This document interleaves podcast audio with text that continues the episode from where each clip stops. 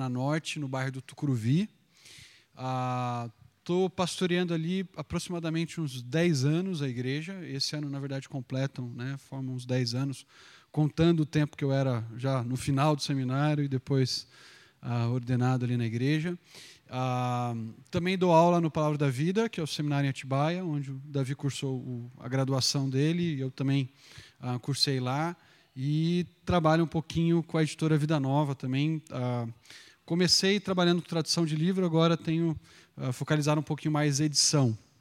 E o livro de Salmos, que é um, que é um livro fantástico, pelo fato dele cobrir um, um período muito grande, uh, se nós pensarmos no salmo talvez mais antigo, que seria o Salmo 90, que vai remontar lá a Moisés, tá? talvez 1400 anos de Cristo, antes de Cristo, dependendo da data que você der para Moisés, até Salmos depois do exílio né, 500 e pouco antes de Cristo, 400 e pouco antes de Cristo. Então a gente tem um, um, um grupo de hinos, de cânticos, que foram compostos durante vários séculos e cantados pelo povo de Israel ali no período, especialmente no período depois do exílio. E a gente ah, vai, vai olhar um pouquinho hoje a respeito da teologia de Salmos. O que Salmos nos ensina a respeito de Deus, o que nós podemos aprender com esse livro, que desafios esse livro nos traz. Ah, eu ia apresentar minha esposa, mas eu acho que ela deu uma saidinha. Ela deve ter saído com a Catarina. Estou ah, casado com a Fabiana tem três anos e meio, mais ou menos, e temos uma filhinha de um ano e um mês chamada Catarina, em homenagem à esposa do Lutero. A, esposa do Lutero chamava-se Catarina Fombora, né? e diz que ela era meio brava, assim. Então, espero que minha filha não seja tão brava quanto a Catarina, né? Mas foi uma mulher de Deus, então a gente falou, vamos, vamos homenagear o nosso querido Lutero, né? Eu sei que vocês estão presbiterianos, né? Preferi... Vocês preferiam que fosse Delete, né, a esposa do Calvino, mas quem sabe a próxima, se tiver uma segunda, a gente dá o nome de Delete, aí fica, fica a dupla certinha. Né? Ou para o filho dar o nome de Lutero, né? fica Catarina Lutero, fica, fica interessante. Bom, quando nós pensamos no livro de Salmos, está vindo. Tá. Quando nós pensamos em Salmos, geralmente uh, a gente olha para esse livro, vou andar um pouquinho mais rápido aqui no PowerPoint. A gente olha para esse livro pensando em algumas, em algumas utilidades dele. Geralmente o pessoal pensa assim: bom, o livro de Salmos é interessante porque a gente pode usá-lo para começo do culto. Essa é uma das utilidades que, que, que as pessoas veem no livro de Salmos. Né? Então você vai lá, vai começar o culto, logo na introdução lê um salmo para motivar o pessoal, inspirar o pessoal no louvor, e lê o salmo, acabou. Às vezes explica, às vezes nem explica. E esse é um dos propósitos que a gente usa esse livro bíblico. Um outro propósito, outro objetivo que às vezes o pessoal uh, tem para o, para o livro de Salmos é deixar a Bíblia aberta, ou no Salmo 23 ou no Salmo 91. Né? Geralmente você vai. Foi muito interessante, a minha esposa recentemente tinha dado a Bíblia para uma, para uma pessoa que não é convertida, ainda não, não entregou a vida dela a Jesus e estava evangelizando essa pessoa tal. E ela deu a Bíblia para essa pessoa e falou: Nossa, sua Bíblia, aquela Bíblia que você me deu é uma benção. Né? Eu deixei aberta lá no Salmo 23 da minha casa. Né? Então, tem gente que usa o livro de Salmos com, com esse objetivo. Quer dizer, deixa no Salmo 23 aberto, Senhor meu pastor, nada me faltará. Né? Acha que aquilo vai, de alguma forma mística, de alguma forma esotérica, abençoar a casa. Né? Em vez de usar a ruda né, para espantar mal usa, usa o Salmo 23 ou o Salmo 91. É claro que a gente sabe que ah, esse tipo de coisa não, não funciona. Né? Ah, e um outro objetivo, às vezes, que o pessoal tem para o livro de Salmo é usá-lo como inspiração para compor novas músicas cristãs. Então você tem o sujeito lá que pega um trechinho do livro de Salmos, coloca na música dele, né? ou às vezes pega um salmo inteiro e faz uma música, uma nova melodia em cima do livro de Salmos e para por aí. Geralmente nós usamos o livro de Salmos ah, com esses três objetivos principais. E deixamos de perceber quão rico é esse livro, ah, quantos ensinamentos ele nos traz a respeito de Deus e os desafios que nós temos ah, aí, como cristãos, como povo de Deus, ah, quando nós conhecemos esse Deus e quando nós percebemos que esse livro é um livro que expõe para nós o relacionamento de pessoas no passado, o relacionamento dessas pessoas com o nosso Deus. Né? Um relacionamento vibrante, um relacionamento que não se limitava apenas de domingo, de manhã ou domingo à noite, mas um relacionamento que era constante, tão constante que essas pessoas podiam clamar a qualquer momento pedindo a ajuda do Senhor ou louvando a Deus por algo que ele fez. Então, ah, eu gostaria de propor que a gente olhasse para o livro de Salmos, primeiramente, como um testemunho desse relacionamento vibrante de pessoas com o nosso Deus. E aí a gente já começa a pensar a respeito do nosso relacionamento com Deus como tem sido o nosso envolvimento com Ele, como nós temos ah, buscado esse Deus nos momentos de adversidade. Será que nós voltamos os nossos olhos para esse Deus também nos momentos de bênção, nos momentos em que a nossa vida está caminhando bem, assim como os salmistas faziam, para louvar a Deus, lembrar de atributos desse Deus ou para agradecer por algo que Ele nos fez? Esse relacionamento era tão intenso e tão, e tão constante que que eles estavam a toda hora e a todo momento se voltando a Deus em pedido de ajuda ou em gratidão. Ah, são orações que expõem eh, essa, essa confiança, esse refúgio das pessoas no Senhor. E um último ponto que está aí no, no, no, no terceiro uh, destaque aí, que é a revelação de Deus mediada pelas orações e hinos dos fiéis de sua soberania, afirmada e desejada em meio aos desafios da vida. Essa frase meio complicada, o que, que ela comunica para a gente? Ela comunica para a gente a percepção de que quando as pessoas se voltavam para Deus, elas viam a Deus como um grande soberano, como um grande criador. Deus ele não é alguém distante, Deus não é alguém que simplesmente colocou o relógio para funcionar e deixou funcionando sozinho, mas, eu, mas Deus é um Deus que está constantemente envolvido com o mundo, envolvido com a história do seu povo. O salmista sabia que nos momentos de desespero, ele não estava sozinho. Nos momentos de desespero, ele tinha a quem recorrer. E por isso ele reconhece que Deus ele é soberano tanto para colocá-lo em situações difíceis, quanto para tirá-lo dessas situações difíceis. Ah, Deus é soberano tanto para é, é, é, cuidar do justo, e proteger o justo nos momentos em que ele está sendo perseguido pelos ímpios, a gente constantemente a gente vê isso. Né? Salmos onde o salmista está falando, Senhor, os meus inimigos estão me perseguindo, Senhor, eu tô, eu tô com, com o pé na cova e o outro na casca de banana, né? Estou quase morrendo aqui porque as pessoas querem, querem me matar, eu tô, tô passando por uma doença muito complicada, ah, ou o povo de Israel sendo derrotado por um, por um outro povo mais poderoso e se voltando para Deus, sabendo que Deus poderia pôr fim àquilo. Deus poderia poderia mudar aquela situação.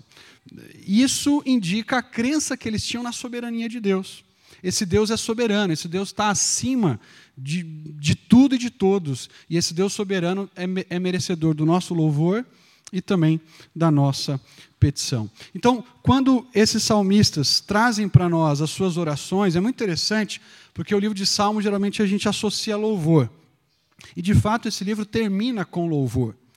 Esse, esse livro termina com, com cinco capítulos finais, do 146 ao 150, onde cada capítulo começa com aleluia e termina com aleluia. Indicando que esses, esses salmistas querem louvar a Deus, querem exaltar a Deus pelo grande bem que ele tem feito por eles e pela nação de Israel.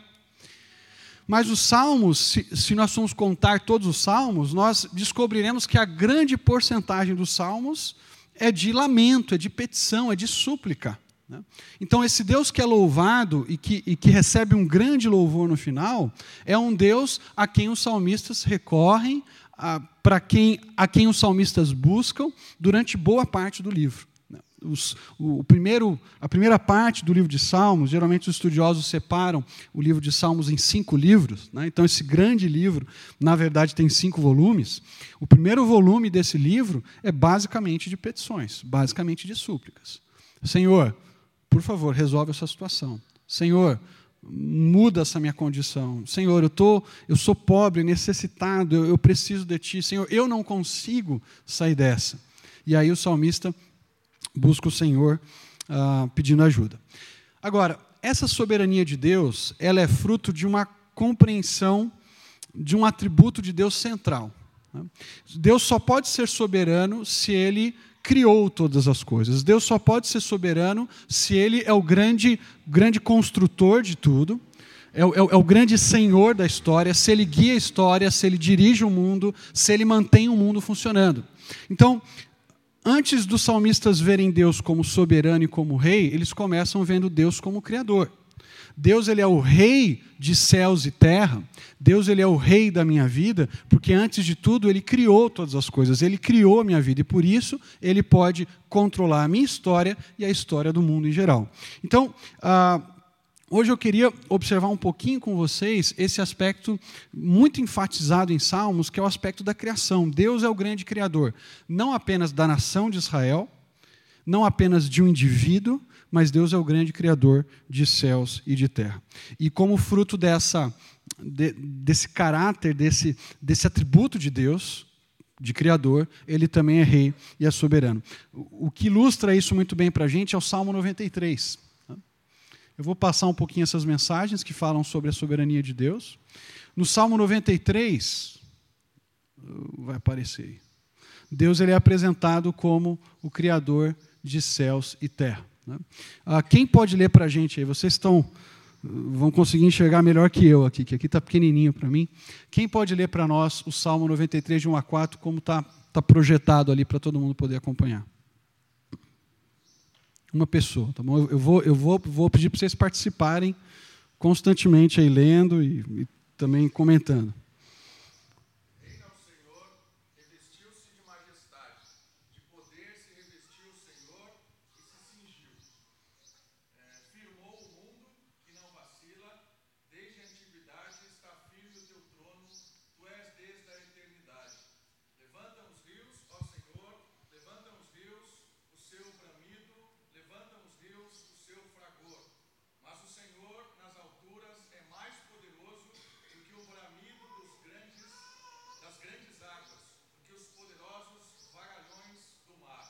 Joia. Perceba que esse salmo começa dizendo: Reina o Senhor. Mas apesar desse salmo dizer reina o Senhor, ele, ele focaliza especialmente no aspecto da criação, né? no Deus que cria. Por quê? Logo no versículo 1, nós temos a menção de que Deus firmou o mundo que não vacila. Desde a antiguidade está firme o teu trono. Deus ele é visto aqui como rei, mas como um rei que é, que é esse reinado de Deus é consequência da atividade criadora de Deus. Foi Ele que estabeleceu o mundo, foi Ele que fez céus e terra. Esse Deus, ele antecede o mundo. Ele, desde a antiguidade, ele está assentado no seu trono. E é muito interessante porque quando nós olhamos, vocês têm uma fotinho aí, que é o, que é o chamado é, épico de Enuma Elish, né? era um épico antigo que contava a história da criação do mundo ah, de uma perspectiva dos, dos antigos sumérios. Né? E nesse épico dizia assim: olha, antes que houvessem céus, antes que houvessem terra, antes que, antes que os deuses fossem nomeados, antes que os deuses fossem criados. E aí você começa a história da criação, que tem duas figuras centrais. Né? Uma deusa, um, ou um deus ligado ao mar e um deus ligado ao grande abismo. Ou seja, os deuses, da perspectiva dos vizinhos de Israel, eles tiveram um início dois deuses iniciaram céus e terra, mas também iniciaram os outros deuses. Esses deuses tiveram um, um, ponto inicial na sua existência, mas o Deus de Israel, diferente de todos os deuses, ele é desde a antiguidade. Ele é quem firma o mundo. Essa referência às águas é muito interessante, a gente vai falar um pouquinho sobre elas, mas geralmente as águas eram vistas como ah, um, um, um risco à ordem no universo as águas eram vistas como uma ameaça. Você tinha a figura da Tiamat, né, que era a, a, a, uma, uma, deusa ligada ao mar. Né? E essa deusa ligada ao mar, às vezes representada por um monstro marinho, era uma ameaça à ordem do mundo. E aí, na antiguidade, você tinha a figura de um deus, que era tido, que era tido como grande, o grande rei, o grande senhor, que tinha que vencer essa deusa do mar para poder estabelecer a ordem na terra.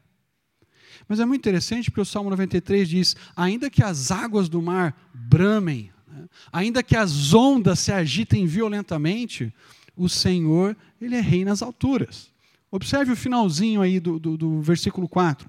Mas o Senhor nas alturas é mais poderoso que o, que o bramido das grandes águas, do que o, os poderosos vagalhões do mar. O Senhor está sentado no seu trono. Nada pode ameaçar o seu governo, nada pode ameaçar o seu reino, porque Ele é o Criador de todas as coisas. Ele não é um Deus que teve que teve um, um, ponto inicial na sua existência. Ele é um Deus eterno, ele é um Deus desde a antiguidade que criou céus e terra. O que, que esse Deus criou então? Primeiro, ele criou a natureza. Então nós vemos um Deus criador da natureza. Dois salmos interessantes que enfatizam isso para nós são o Salmo 121, 1 e 2, e depois o Salmo 136. Quem pode ler o 121 e uma outra pessoa ler uh, o Salmo 136? Uh, 121, versículos 1 e 2, e 136, de 5 a 9. Se tiver muito difícil, pode usar a sua Bíblia mesmo, tá bom? Uh, fica mais fácil aí, está um pouco claro. Então, uma pessoa lendo o Salmo 121, versículos 1 e 2, e uma outra pessoa lendo 136, de 5 a 9.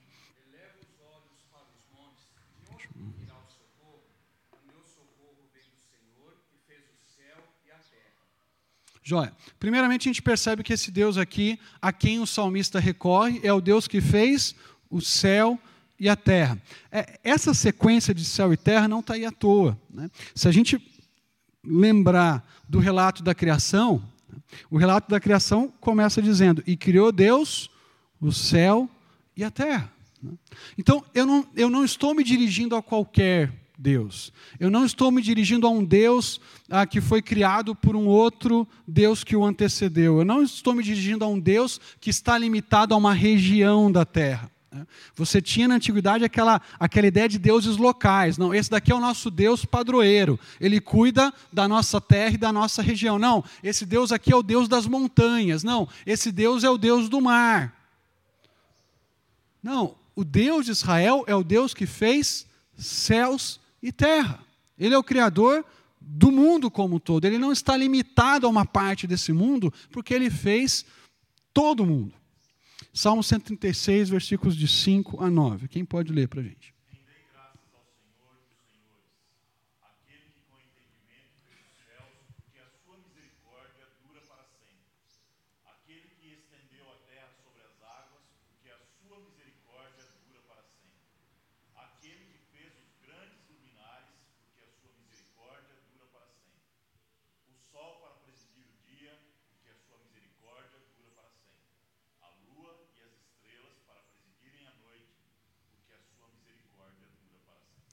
O que, que Deus cria nesse salmo aqui? Que elementos da natureza ele cria? Hã? Tudo. O que é tudo? Vamos lá, vamos descrever. Hã? Os luminares, os astros do céu. O que mais? A terra sobre as águas estabelece, né? Aí a gente vai lembrar, né, da, da separação da terra seca das águas, lá de Gênesis 1, certo? É muito interessante porque os vizinhos de Israel adoravam os astros. Né? Se a gente for pensar na Babilônia, na Babilônia eles adoravam, eles adoravam o Sol, eles adoravam os planetas Júpiter, Vênus. Cada planeta estava associado a um deus. O grande deus Marduk estava associado a um planeta específico. Então, o que o salmista está dizendo, olha, o nosso Deus, ele está acima dos deuses dos nossos vizinhos. Porque os deuses dos nossos vizinhos, da perspectiva do nosso Deus, não são deuses. Eles são meras criaturas. Foram feitos por Deus. Então aqui nós temos a afirmação de um Deus que, que está sobre todas as coisas, um Deus que é o originador de todas as coisas. Então, se ele tem direito de propriedade sobre céus e terra, não é porque ele usurpou isso. Se ele tem direito sobre céus e terra, é porque ele os fez. E porque ele os fez, ele é o seu Senhor. Mas Deus não apenas criou a natureza. Deus também é descrito no livro de Salmos como criador da humanidade. A gente tem dois textos aí bem interessantes para observar. Então, o primeiro Salmo uh, ah, 8, de 3 a 6, e uma outra pessoa lê o Salmo 102, 18.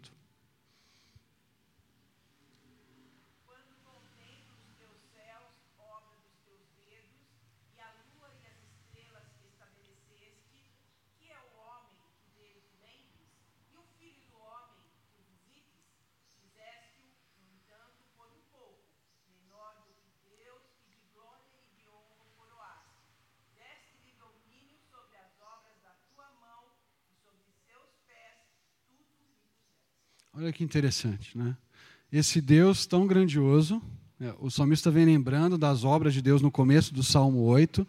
Ele fala: Senhor, o que, que é o homem para o Senhor se importar conosco? Nós somos tão pequenos, tão, tão uh, miseráveis, tão uh, limitados, e ainda assim o Senhor se importa conosco. O Senhor não apenas se importa conosco, mas o Senhor faz do homem a coroa da sua criação. Né? Quando, ele, quando ele diz ali no Salmo 108, né? fizeste, no entanto, um pouco menor do que Deus, e de glória e de honra o coroaste, ele está falando, Senhor, o homem, apesar de ser tão pequeno e limitado, ele é a coroa da criação. O, o homem é, é, é, é a obra-prima de Deus, é o que é o, é o, é o ápice da ação criadora desse Deus a quem Israel adora e a quem Israel serve. Então, a, da perspectiva dos israelitas, Deus não é apenas um Deus. Ele é grandioso, mas ele também está preocupado com cada indivíduo que ele forma, com cada indivíduo que ele faz.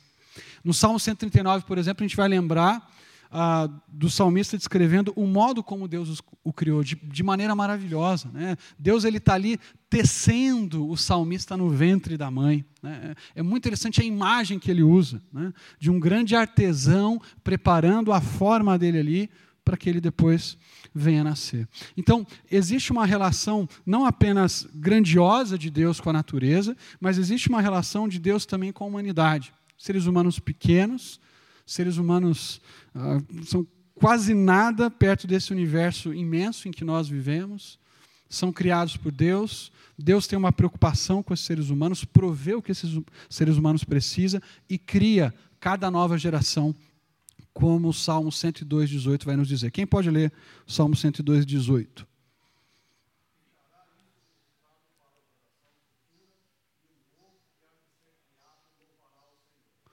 Percebe aí? Deus não apenas criou a humanidade lá atrás.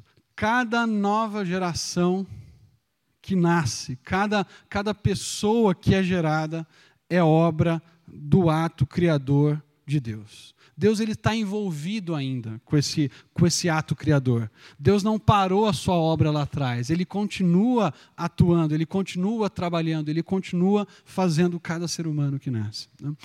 Os salmistas não, não, eh, não conseguiam ver a, a, a nossa vida como algo separado. Né? Você separa, bom, isso, isso daqui faz parte da vida física, isso daqui faz parte da vida espiritual. Né? Então, como é que um ser humano nasce? Bom, um casal tem o seu relacionamento íntimo e dali você gera um filho né, por um processo biológico que todo mundo conhece. Espera aí, ok, esse processo biológico existe.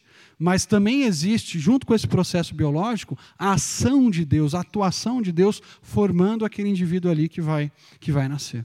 Então, não há uma separação. Né? Deus não está distante, Deus não está à parte desse processo. Deus está ativo, envolvido na criação de cada ser humano. Ele cria a humanidade no início, mas ele também cria cada ser humano que nasce. Deus é o Criador da natureza, do universo, do, dos astros. Deus é o criador de cada ser humano, mas Deus também ele é o criador. Opa, vamos voltar aqui. Deus ele é o criador do mar. Ah, é muito interessante que ah, no antigo relato ah, que havia lá no, no, norte de Canaã, numa região chamada Garite, o grande Deus dos vizinhos de Israel, ele era descrito como um Deus que lutou contra a morte e lutou contra o Deus do mar. E depois que ele lutou contra o Deus do mar, ele estabeleceu a ordem na terra. Olha que interessante, esse é um trechinho que eu separei para vocês, e depois eu quero que vocês comparem esse trecho aqui que a gente vai ler com outros dois salmos que, que virão na sequência. Né? Esse trecho diz assim: eu posso ler. E a clava dançou na mão de Baal. Né? A clava ele está segurando, vocês têm aquela imagem, não dá para ver direito. Né? Esse daí é o chamado Baal do Louvre, ele está segurando uma clava na mão e tem uh, aqui uma, uma espécie de uma lança que termina com uma, como se fosse uma planta. Né? Então você tem a seta embaixo e uma planta terminando para cima. Ele está retratado ali e abaixo dele você tem a representação das montanhas e do mar. A ideia de que ele lutou contra o deus do mar, mas antes de ter lutado contra o Deus do mar, ele havia fugido para as montanhas, derrotado pelo Deus da morte. Depois ele ressuscita ajudado pela irmã dele, a coisa bem. Os caras são muito criativos, né? Ele ressuscita, ajudado pela, pela irmã dele, e aí luta de novo contra o Deus do mar, vence o Deus do mar e traz a ordem na terra. Então diz assim: E a clava dançou na mão de Baal, uma águia partindo dos dedos de Baal. Atingiu a coroa do príncipe, Ian é a palavra para mar, entre os olhos do juiz Nahar, é a palavra para rio. Ian, ou mar, desmoronou e caiu de joelhos em terra. É difícil imaginar o mar caindo de joelhos em terra, né? o Deus do mar, mas isso aconteceu na ideia deles ali. Né? Ah, as juntas tremeram e a forma física se enrugou. Baal empurrou Ian, o Deus do mar, com força e o derrubou, dando um fim ao juiz Nahar, que era o Deus do rio. Então, o que, que a gente percebe? O mar e o rio são inimigos desse Deus. O mar e o rio são uma ameaça para o governo desse Deus Baal. Né? Esse Deus precisa vencê-los para trazer ordem na terra. E o Deus de Israel? Como é que os salmistas viam o Deus de Israel? Qual a relação dele com as águas, especialmente com as águas do mar? Olha só o que nós encontramos aí. Primeiro uh, o Salmo 95 e depois o Salmo 104. Uma pessoa lê para a gente, por favor, 95, versículos 5 e 6.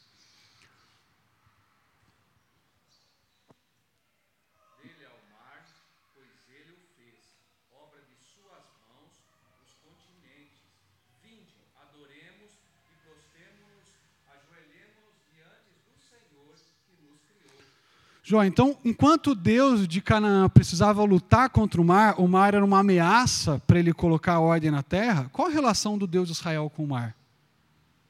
Hã? Ele é o dono do mar, ele é o criador do mar, Deus fez o mar. O mar não é uma ameaça para Deus. O mar não coloca em risco o poder e o governo de Deus. O mar é criação. O mar é, é foi formado por esse Deus que governa céus e terra. É muito interessante porque o Deus do mar, ele era representado por uma criatura, por, um, por um, uma espécie de monstro marinho. Né? Quando a gente olha lá na, na Bíblia a expressão, às vezes chamada Leviatã, ou Taninim, é uma expressão que aparece também em hebraico, é uma indicação desse monstro marinho, dessa serpente marinha, que era, vamos dizer assim, o, o agente do Deus do mar e que era uma ameaça, colocava em risco a vida das pessoas. Né? Já, vocês já observaram que no livro de Apocalipse tem um detalhe bem interessante. Né? O Davi estudou bastante o livro de Apocalipse, e tem lá o detalhe que diz que no céu não haverá mais, na Nova Jerusalém, já não haverá mais mar.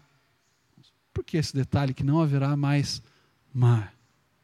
Porque para o homem antigo o mar era sinal do caos, era sinal da desordem, era uma ameaça à vida. O mar era algo muito perigoso, desconhecido. Né? E quando você tem esse detalhe, é o detalhe de que na Nova Jerusalém, né, nos novos céus e nova terra, já não vai, vai, vai mais haver confusão e desordem. Né? Já não vai haver mais uma ameaça à ordem de Deus, à soberania de Deus. Não. Né? O mar já não mais existirá. Quem pode ler para a gente uh, Salmo 104, versículos 24 e a, até o 26? Aí.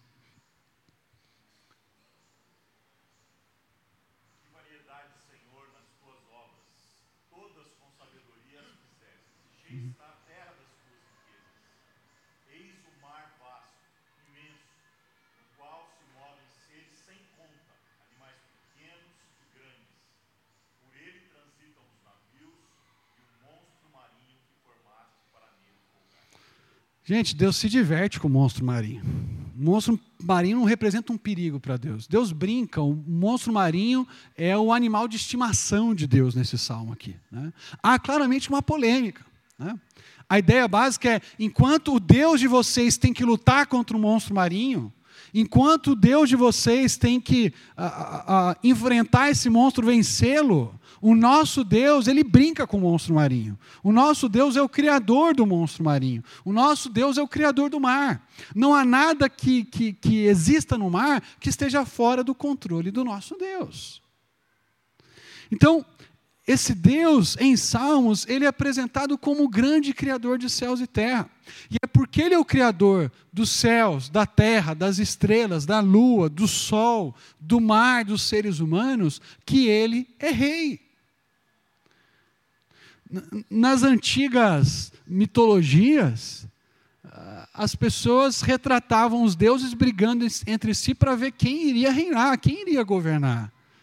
O Deus Israel não tem ninguém que, que, que ameace esse poder, ele, ele, não precisa tomar o poder de ninguém, ele já tem tudo nas suas mãos. Quais as implicações disso para nós, como uh, povo de Deus hoje? Eu, queria, eu destaquei três pontos aí para a gente pensar. O primeiro deles é que se Deus ele é o criador de céus e terra, se Deus ele estabelece a terra e a terra está firme nas mãos dele, eu e você não precisamos ficar desesperados, ah, preocupados, como se algo pudesse acontecer com o nosso planeta que estivesse fora do controle do nosso Deus. Né?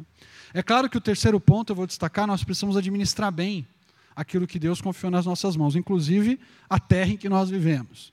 Mas o primeiro ponto aqui é que eu e você não precisamos ficar preocupados com algo que aconteça que fuja do controle desse Deus. Né?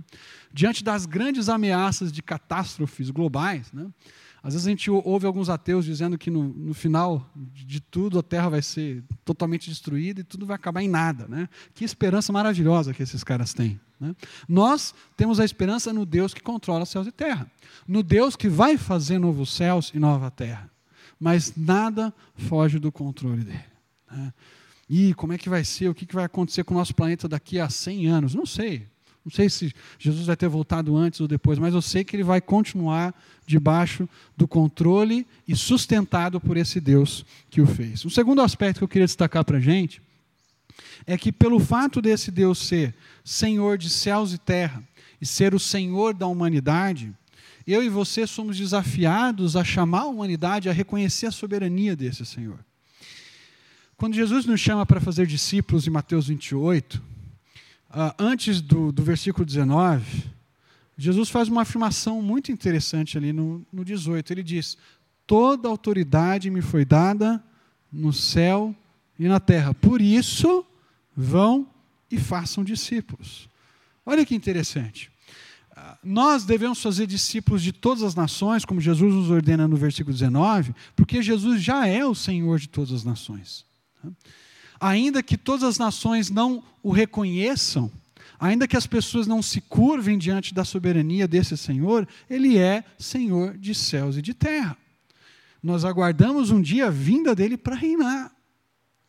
Mas enquanto ele não vem para reinar de fato e para o mundo todo experimentar esse reino desse Senhor Jesus, nós devemos chamar as pessoas a se curvarem diante desse rei. Aproveitarem esse momento agora para já reconhecerem a soberania desse rei, antes que seja tarde demais. Porque um dia todos terão que reconhecer que esse Deus é rei. O problema é que, o problema é que alguns serão condenados e outros serão salvos. Então, a oportunidade para reconhecer a soberania de Deus é agora. E fazer discípulos implica chamar as pessoas a reconhecerem Jesus como Deus e como Salvador. Né? Como o Rei, o Senhor que tem autoridade sobre céus e terra, porque Ele fez céus e terra. O Senhor que tem autoridade sobre a minha e a sua vida, porque Ele fez a minha e a sua vida. Esse Senhor Jesus que aparece em Mateus 28 é o mesmo que aparece em João capítulo 1. Né? O Logos, a palavra, o Verbo que se fez carne, mas que antes de, faz, de, antes de se fazer carne, ele criou céus e terra. Nada do que foi feito foi feito sem ação dele. O terceiro aspecto que eu queria destacar aqui dessa implicação do Deus que é criador de céus e terra é o fato de que isso traz para mim e para você responsabilidades. Se esse Deus criou céus e terra, e se esse Deus, como diz lá em Gênesis 1, 28, confiou a mim e a você o domínio sobre a criação, isso implica que nós devemos fazer isso com responsabilidade, porque esse Deus, que é o dono de tudo isso, vai cobrar de mim e de você como nós administramos aquilo que ele nos confiou. Quando nós chegarmos diante de Deus para prestar contas de como nós administramos a nossa vida cristã, obviamente, não para condenação, mas a, a, a, para avaliação e, e para receber o devido galardão. O, o, grande ponto aqui, nesse Deus que é Criador, nesse ensino desse Deus que é Criador, é como eu e você temos cuidado de questões básicas. Né? O cuidado com a água, o cuidado como nós lidamos com lixo e, e, e outros aspectos fazem parte da boa mordomia da criação de Deus. Né? a maneira como a gente joga ou não lixo na rua, tudo isso implica, antes de tudo, uma boa mordomia daquilo que Deus nos confiou. E Deus nos confiou porque Ele é o Criador. E diante desse Criador, eu e você prestaremos contas um dia. Quando Deus fala para Adão, olha, domine sobre os peixes, sobre as aves, sobre, sobre toda a terra, Deus não está falando explore a terra, né? estrague a terra. Não, Deus está falando aquilo que ele vai reiterar no capítulo 2 de Gênesis, no versículo 15. Olha, cuide e cultive da terra. Então, o Deus que é, que é, o Criador e que é o dono de tudo isso requer que eu e você também cuidemos daquilo que Ele nos confiou, de uma maneira sábia, de uma maneira que o agrade. O segundo aspecto que eu queria destacar para a gente aqui, um segundo ponto. Então, Deus ele é criador de todas as coisas, dos seres humanos, da natureza, mas o livro de Salmos também retrata Deus como o criador do seu povo. E aí tem uma relação muito especial entre Deus e a nação de Israel. E eu queria destacar para vocês depois como Deus faz isso também no Novo Testamento. Né? Uh, por exemplo, 2 Coríntios 5,17 vai dizer que aquele que está em Cristo, nova criatura é. Né? A ação de Deus passada de criar continua enquanto ele também cria um novo povo. Né? Enquanto ele cria Israel no Antigo Testamento, enquanto ele vai criando a sua igreja, o seu povo também no Novo Testamento. Vamos, vamos observar alguns pontos interessantes aí. Primeiro, primeiro aspecto que eu, que eu queria destacar, vamos lá, é que os salmistas constantemente apresentam Deus como o criador da nação de Israel. E um criador que cuida, né? um criador que, que zela pelo seu povo como um pastor cuida das suas ovelhas.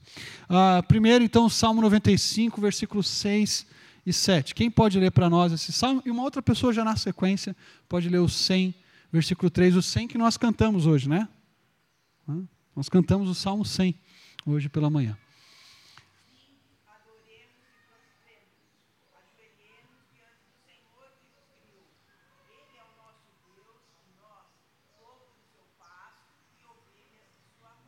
Joia. Salmo 100.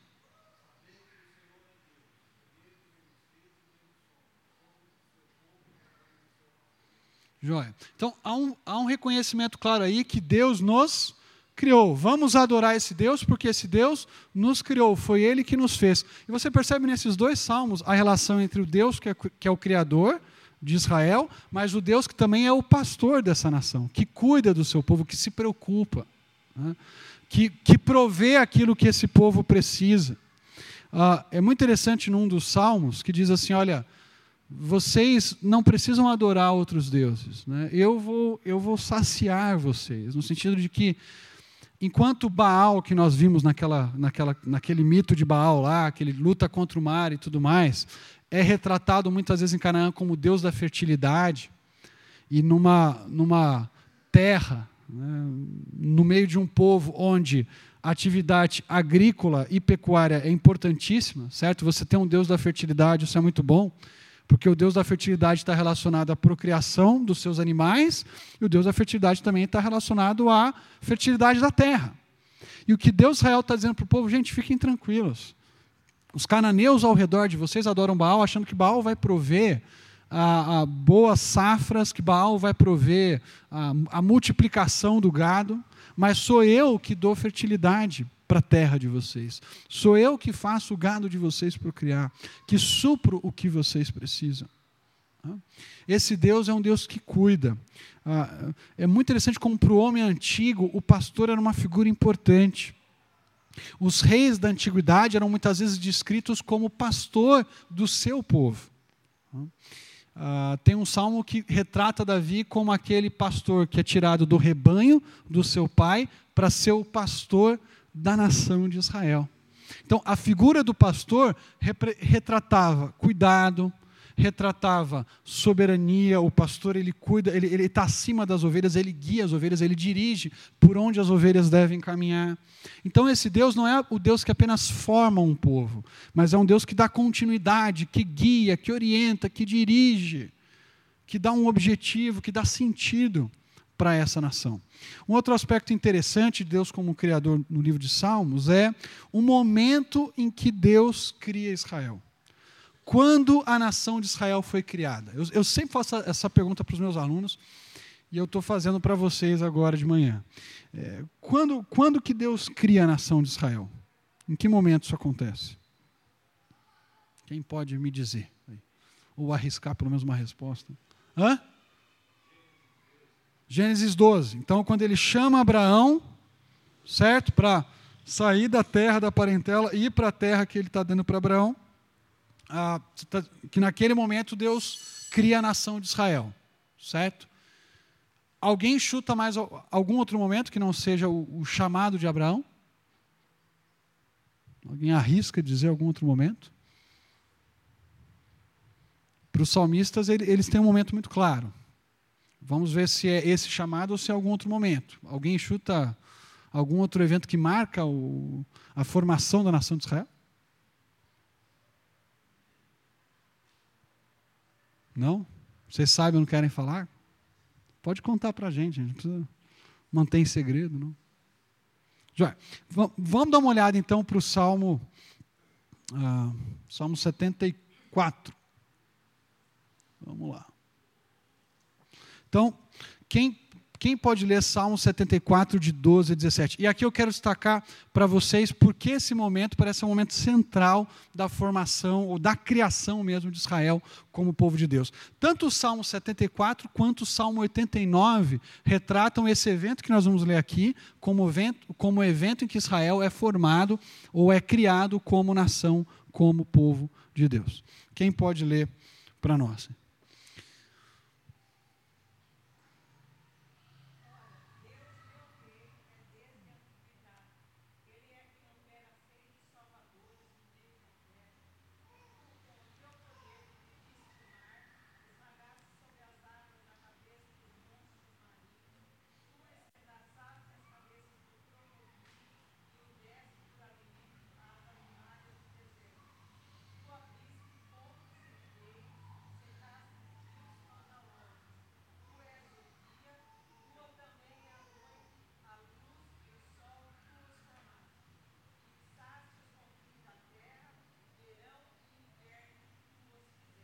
Joia, olha que interessante. Né?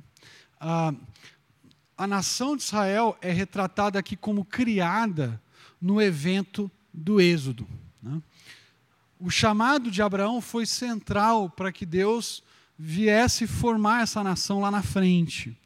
Mas o chamado de Abraão ainda se constitui numa promessa: olha, eu vou te dar uma grande descendência eu vou te dar, eu vou dar uma terra para essa descendência, certo? E eu, vou usar essa descendência como bênção para todas as nações. Agora, essa descendência aguarda essa promessa. Essa descendência vai para o Egito, fica 430 anos no Egito. E o êxodo, então, marca o início, o êxodo e a conquista marca a, a, a criação desse povo. Quando Deus tira aquele bando de escravo do Egito, certo? aquele bando de escravo desordenado, dá para aquele bando de escravo uma constituição no Sinai. Ok? O povo vai lá para o Sinai, Deus dá a lei para aquele povo, êxodo 20 a 23. Você tem um código legal ali que o povo tem que obedecer e seguir. Deus leva esse povo até a terra de Canaã, dá uma terra para esse povo. Agora esse povo tem uma constituição e tem uma terra. Certo? E estabelece esse povo na terra. Então, os salmistas veem o evento do Êxodo como o grande evento formador da nação. Ainda que Deus tivesse um pacto com os antepassados, ainda que Deus tivesse feito uma promessa para Abraão, fez uma promessa para Isaac, uma promessa para Jacó, ele concretiza essa promessa no evento do Êxodo. Como é que nós percebemos isso aqui? Eu queria chamar a atenção de vocês para o fato de que o Salmo 74 ele mistura, vamos dizer assim, duas, dois quadros aqui, que é o quadro da criação em si com o quadro da redenção. O salmista descreve o processo de redenção ou de salvação. Percebe o comecinho ali do versículo 12. Olha só. Ora, Deus, meu rei, é desde a antiguidade, ele é quem opera feitos salvadores no meio da terra. Ele já está dando a dica para a gente sobre o que, que ele vai falar, sobre os feitos salvadores de Deus na terra. Quais são os grandes feitos salvadores de Deus, especificamente para alguém que fazia parte da nação de Israel e que conhecia a história do seu povo e que se lembrava né, dos seus pais contarem, da, da, das pessoas comentarem entre si, de uma grande ação de Deus no passado. Né. Na cabeça dele, ele tem o êxodo e a conquista. Foram os dois grandes momentos, foram os momentos centrais da história da nação. Né. Sempre os salmos voltam para esses dois momentos. Se você ler, por exemplo, o Salmo 44, que é um salmo que relembra a história da nação, o foco está na conquista. Quando o povo chegou em Canaã, e Deus deu a terra para o povo. Sempre o êxodo e a conquista estão em mente. Então, esse grande, esse, esses grandes atos salvadores estão ligados ao êxodo e depois a chegada na terra. Então, ele começa descrevendo: Tu, com o teu poder, dividiste o mar, esmagaste sobre as águas a cabeça dos monstros marinhos, tu despedaçaste as cabeças do Leviatã. Essa primeira parte aqui, lembra o que? Tu dividiste o mar. Que evento que ele está pensando? Hã? Vocês sabem. Passagem pelo Mar Vermelho, o Mar de Juncos. Ninguém sabe que mar que era esse. Né? Uh, tem lá, é, a palavra em hebraico é tsuf, mas ninguém sabe se é o fim do mar, por onde. Bom, eles passaram por algum mar, certo? Que era, que era, que era inviável a passagem por ali, Deus abriu o mar para eles passarem e depois matou os egípcios. Né? Tem aquela velha historinha, vocês devem conhecer já, né, de, um, de um irmão pentecostal estava lendo a Bíblia, estava lendo a respeito do êxodo, né, e começou a dar glória a Deus, glória a Deus, né, Deus, Deus fez o povo de Israel passar pelo mar aberto e tudo mais, oh, aleluia tal. E aí chegou um amigo dele, que era um cara, um, um crente meia boca, na verdade era um, era um liberal, não acreditava muito na Bíblia tal, e falou para ele, cara, que nada, né, o povo de Israel não passou pelo mar coisa nenhuma, foi um córregozinho pequeno tal, os caras atravessaram lá e depois falou que Deus abriu o mar. Aí falou: Ah, é? Foi isso? Foi, foi isso, cara. Você tem que ler a Bíblia com mais critério, né? O, o liberal falando. Aí o, o liberal saiu, aí começou a escutar de novo. O cara falou: oh, Aleluia, glória a Deus, tal, não sei o que. Ele falou, cara, eu já não expliquei para você que os caras passaram por um córregozinho. Pois é, Deus conseguiu afogar os egípcios no meio de um córregozinho. Né? Olha o milagre de Deus, olha a grande ação de Deus. Mas o fato é que não dava para passar pelo mar, nós sabemos disso. Nosso Deus é um Deus grandioso. Né? Só quem não crê nesse Deus criador que, que, que, vai questionar o relato, mas a Bíblia ela, ela, ela, relata com grande segurança. A gente tem vários testemunhos na Bíblia sobre esse relato, né? não é só Êxodo. Os próprios Salmos relembram o que aconteceu ali. Então, Deus abre o Mar Vermelho. Mas é interessante, essa abertura do mar aqui, ela, ela, ela é mesclada com imagens, né? O que está o que está presente nessas imagens aí que nós vemos aí, relacionadas à abertura do Mar Vermelho? O que, que Deus faz, ou contra quem Deus luta aí? Hã? Os monstros marinhos, ou o Leviatã. Né? Alguém leu? Crocodilo. Né? Essa é uma, já, já é uma interpretação né, que a, as nossas versões fazem. Às vezes chama de crocodilo, uh, outros, uh, tem outros monstros aí que já foram chamados de hipopótamo. A gente não sabe exatamente o que era esse monstro. Né? Eram personagens, eram uh, são termos ligados à mitologia dos povos ao redor, que o salmista usa como uma polêmica. Certo? Os povos ao redor, lembra que eu já mencionei, retratavam a luta dos seus deuses, ou de um deus principal, contra o monstro do mar, que geralmente era chamado de Leviatã ou Raabe. Raab também, ou Raab, né, era um termo usado para retratar esse monstro marinho contra o qual um deus lá, seja Baal, seja Marduk ou qualquer outro deus poderoso dos povos ao redor, lutava. O que esse salmista está dizendo aqui? Olha, Deus criou Israel, Deus formou. Então, a, a, luta contra o deus do mar, ou contra, contra o, o monstro marinho, perdão, era uma luta no processo de criação, certo? No processo de dar ordem para a terra. Então, o que, que o salmista faz? Ele pega uma temática, as imagens que os, que os povos ao redor usavam, e usa essas imagens de criação e relaciona ao evento do Êxodo, mostrando: olha, sabe quando Deus criou Israel? Sabe quando Deus formou Israel? Foi nesse momento que ele fez o povo passar pelo deserto. Mas não foi apenas nesse momento, não. Porque o salmista continua relatando outros eventos. O que mais que acontece aí no Salmo 74? Que outros eventos importantes nós temos descritos ali no livro de Êxodo, no livro de Números, que estão presentes aí ah, no Salmo 74, restante ali, do, do, do, talvez do 15 em diante. Tu abriste fontes e ribeiros, secastes rios caudalosos. Tu, tu abriste fontes e ribeiros. O que, que o salmista deve estar pensando aí? Provavelmente há momentos em que o povo está andando pelo deserto e Deus provê a água que o povo precisa, seja a água da pedra, né? Ah, e constantemente Israel reclamava, né? Atravessa o Mar Vermelho, Deus faz coisas grandiosas que já estão reclamando lá. Cadê a água? Né? Prefiro estar lá no Egito que morrer de sede aqui no deserto. Né? E Deus, várias vezes durante a jornada no deserto, provê a água de que o povo precisa. Né? Faz surgir fontes no meio do deserto. É interessante, né? tem aquela cena até de Moisés, quando Deus fala: Moisés, fala com a pedra. Né? E Moisés, talvez temendo a homens ali, né? decide bater na pedra. Né? Vai falar: não vou eu não vou falar com os caras vão achar que eu estou doido falando com a pedra, eu vou bater nela. Né? E desobedece Deus. Deus ainda assim provê água para o povo, mas Moisés deixa de entrar, entrar na terra prometida. Secaste rios caudalosos. Ah, quem, tem, quem tem NVI diz o quê? Essa versão que eu coloquei aí, NVI não, acho que é uma versão, mas eu acho que é a revista atualizada que eu coloquei. Quem tem NVI? Tá rios caudalosos também? Eu tenho NVI aqui. Estou perguntando para vocês, mas eu também tenho. Nova versão internacional, que diz? É isso mesmo. Quem pode ler para a gente uh, o versículo 15 na nova versão internacional, só para a gente comparar? Rios perenes, né? A, a, ideia de um rio que não seca, que continuamente corre água por ali, né? Uh, é interessante essa expressão rio perene, porque há em alguns lugares de Israel que você visita e não tem água nenhuma naquele lugar, numa determinada estação do ano, você visita de novo, tá, parece que você fica se perguntando de onde surgiu esse rio, né? Porque surge um monte de, né? Você tem a água passando por ali uh, durante um determinado período e durante outro período um tempo de sequidão. Né?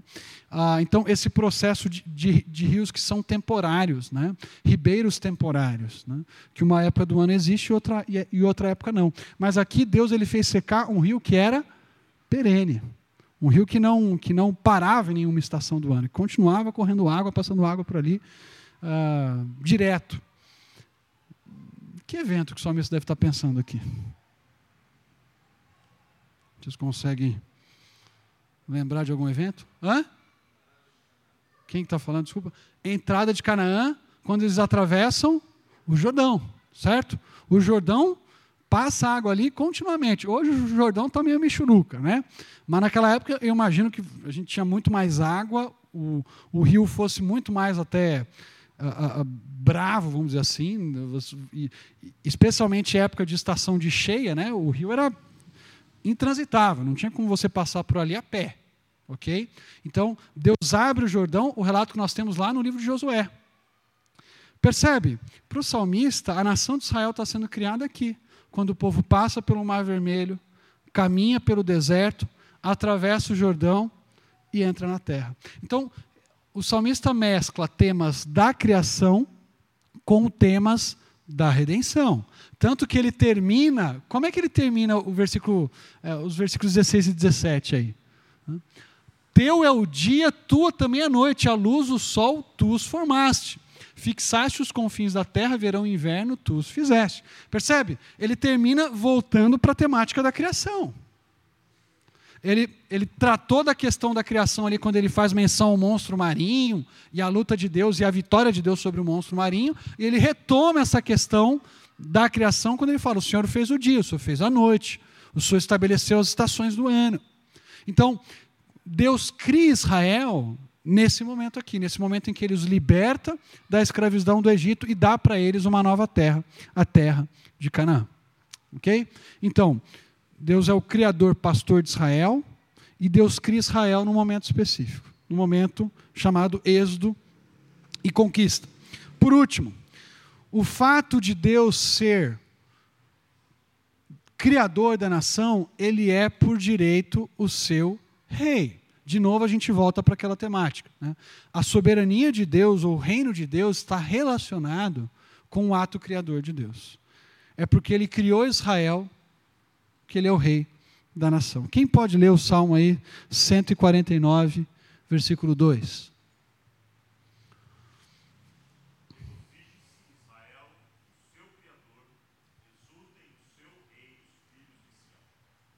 Joia. Percebe? O hebraico ele trabalhava com, com repetição de pensamento. O C.S. Lewis dizia que a poesia hebraica era formada mais ou menos assim: você diz duas vezes a mesma coisa. Né? Então você tem a primeira frase, a primeira linha, que tem ideias paralelas à segunda linha. O que, que a gente percebe aqui? Na primeira linha você tem regozije-se, e na segunda você tem exultem, certo? Israel na primeira linha e na segunda linha, filhos de Sião. Na primeira linha, no seu Criador, e na segunda linha, no seu Rei. Percebe a íntima relação aqui? Por Deus ser Criador, Ele é Rei. De novo, o que, o que o salmista quer enfatizar é esse Deus que cria, esse Deus que dá forma, esse Deus que começa a história de Israel, que dá início a essa história e que por isso também é rei e senhor do seu povo.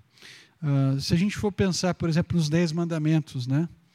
Os Dez Mandamentos começam dizendo o quê?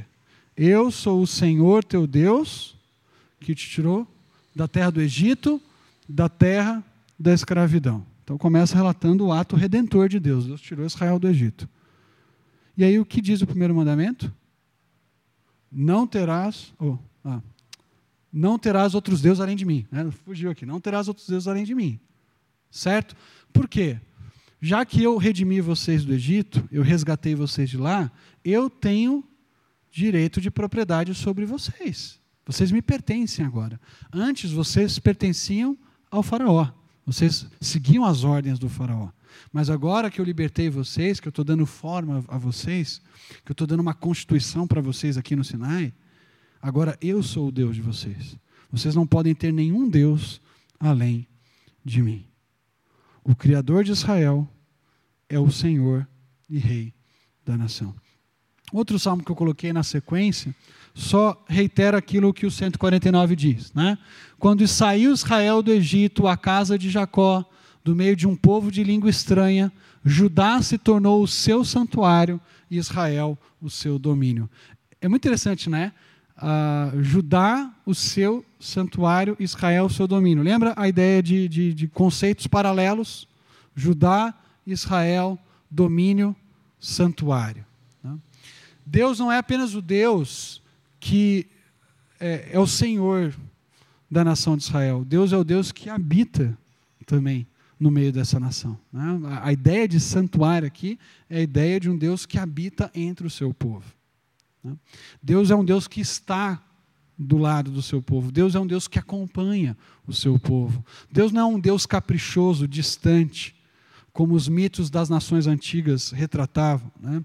Se você tiver um dia para dar uma lida aí, vale a pena. No épico de Gilgamesh, Uh, é muito interessante que é o épico que vai lembrar a história do dilúvio também. Não, é, não acontece com o Gilgamesh, acontece com outro personagem, um sujeito chamado Utnapishtim. Nome feio, né? Hum, quem gostar pode dar um nome para o filho de Utnapishtim. Né? E esse Utnapishtim, ele ganhou o direito de eternidade porque ele passou pelo dilúvio. Mas é muito interessante porque o dilúvio ocorre porque os deuses estão cansados dos seres humanos, do barulho que eles estão fazendo. Né? E aí o Deus Supremo decide destruir todos os seres humanos. E aí o Deus da sabedoria, o Deus Enki, ou é, às vezes ele tem nomes diferentes, ele conta para o Trapishtim, olha, o Deus poderoso lá quer destruir todo mundo. E ele constrói lá uma arca, que está mais para um cubo do que para uma arca, certo? E ele sobrevive ao dilúvio, e no final ele oferece um sacrifício para os deuses. Os deuses vêm com tudo para comer a comida, porque eles estão morrendo de fome. Né? Não tinha ser humano para trabalhar. Uh, é muito interessante porque na mitologia antiga dos povos ao redor, Deus cria, os, os deuses criam seres humanos para trabalhar para eles. Os caras estão cansados, né? quer ter folga, então eles querem ser só patrão, não quer, não quer trabalhar. Então vamos criar o um ser humano para trabalhar para nós. Né? Uh, mas o Deus de Israel é totalmente diferente. Né? O Deus de Israel ele trabalha pelo seu povo, Deus de Israel ajuda o seu povo, Deus de Israel habita. Ele não é um Deus caprichoso que vê a raça humana, o ser humano, por interesse mas ele vê o ser humano como um objeto do seu amor, né? como um, objeto do seu relacionamento. Um ser humano sobre o qual ele não apenas exerce soberania, mas com o qual ele também convive e, e se relaciona. Né? Quais, quais implicações a gente pode destacar dessa parte aqui para nós? É, eu teria ainda bastante coisa para falar, porque uh, a coisa se desdobra, mas eu, eu vou tentar parar aqui para a gente também, senão o pessoal vai começar a ir embora. Né? A partir de 10h40 eu não quero ficar sozinho aqui. Então, só destacar duas implicações uh, para nós desse Deus que cria um povo. Então, projetando aqui, primeiramente. Né? nós percebemos esse mesmo conceito no Novo Testamento, algo que eu já mencionei ah, no início do segundo ponto. Né? Deus também está criando um povo no Novo Testamento. Deus não é apenas criador de um povo no Antigo Testamento, Deus também é criador de um povo no Novo Testamento. Né? Ah, como a gente mencionou, 2 Coríntios 5, é, 5,17, né? é, quem está em Cristo, nova criatura é, as coisas velhas se passaram, eis que tudo se fez novo. Né? Um ato de nova criação. Se você pegar, por exemplo, Efésios 4, 24, vai dizer lá, vai, vai, vai falar a respeito de um novo homem que está sendo criado por Deus em justiça e retidão procedentes da verdade. Então, esse povo que Deus está salvando, esse povo que Deus está redimindo, esse povo que Deus escolheu, desde os tempos passados, que redime, é, são, são, é uma nova criação que Ele está que ele está uh, fazendo. Né? É, é, muito interessante essa ideia de, de, nova criação, né? porque você tem a nova criatura, esse povo que ele está redimindo, e depois você tem novos céus e nova terra. Né? No princípio, Deus cria céus e terra, e depois ele faz novamente céus e terra. Agora, isso traz uma implicação muito interessante, porque Efésios 2,10 é o segundo ponto que está aí, diz que eu e você somos feitura de Deus, somos criação de Deus. Né? Criados, formados para as boas obras. Então, ser nova criatura não é apenas um privilégio que eu e você recebemos, por sermos salvos e, e, e, termos esse relacionamento com Deus. É também uma responsabilidade de viver a vida que Deus espera de nós, viver a vida que Deus estabelece para nós. Né? Nós somos criação de Deus preparados para essas boas obras. Né? Ser povo de Deus, ser nova criação, é andar em santidade de vida, é viver da, da forma que agrada a Deus. Né? Ser nova criação não é apenas ter um passaporte para o céu. Ser nova criação é ser transformado. E, como consequência dessa transformação, andar em justiça e santidade que provém da verdade do Evangelho. Né? Eu gosto muito de Calvino. Não estou falando aqui porque eu estou numa igreja presbiteriana, mas eu gosto de Calvino. E fui visitar ah, o Museu da Reforma lá em Genebra. Ah, estive com a minha esposa e estive com os meus pais. Achei muito interessante uma charge que tem lá. É claro que é uma brincadeira que eles fazem, mas que ilustra um pouquinho do que eu estou querendo dizer aqui. Né? Então você tem Calvino levantado lá no Museu da Reforma dizendo as boas novas. Né? Nós somos salvos pela graça. Aí tem lá, mas as, as outras notícias agora. Né? Quem é salvo tem que produzir obras. Né? Então, é claro que a nossa salvação não depende das nossas obras, mas a, a, nossa salvação nos leva, como nova criatura, como nova criação de Deus, a produzir os tipos de atos de justiça que Deus espera de nós. Né? E boas obras aqui não é ajudar o idoso a atravessar a rua, né? é também, né? mas é muito mais além disso. Né? Boas obras é viver aquilo que Deus propõe para nós nas Escrituras. Okay? Então, uh, eu queria orar com vocês e, e, e, e desafiá-los. Né? Nessa semana que se inicia, que a gente viva conscientes desse Criador que não apenas cria céus e terra, mas que é Senhor de céus e terra. Com esse Criador que não apenas nos dá uma nova identidade, mas que também requer de nós agora uma submissão completa a esse Senhor da nossa vida. Vamos orar?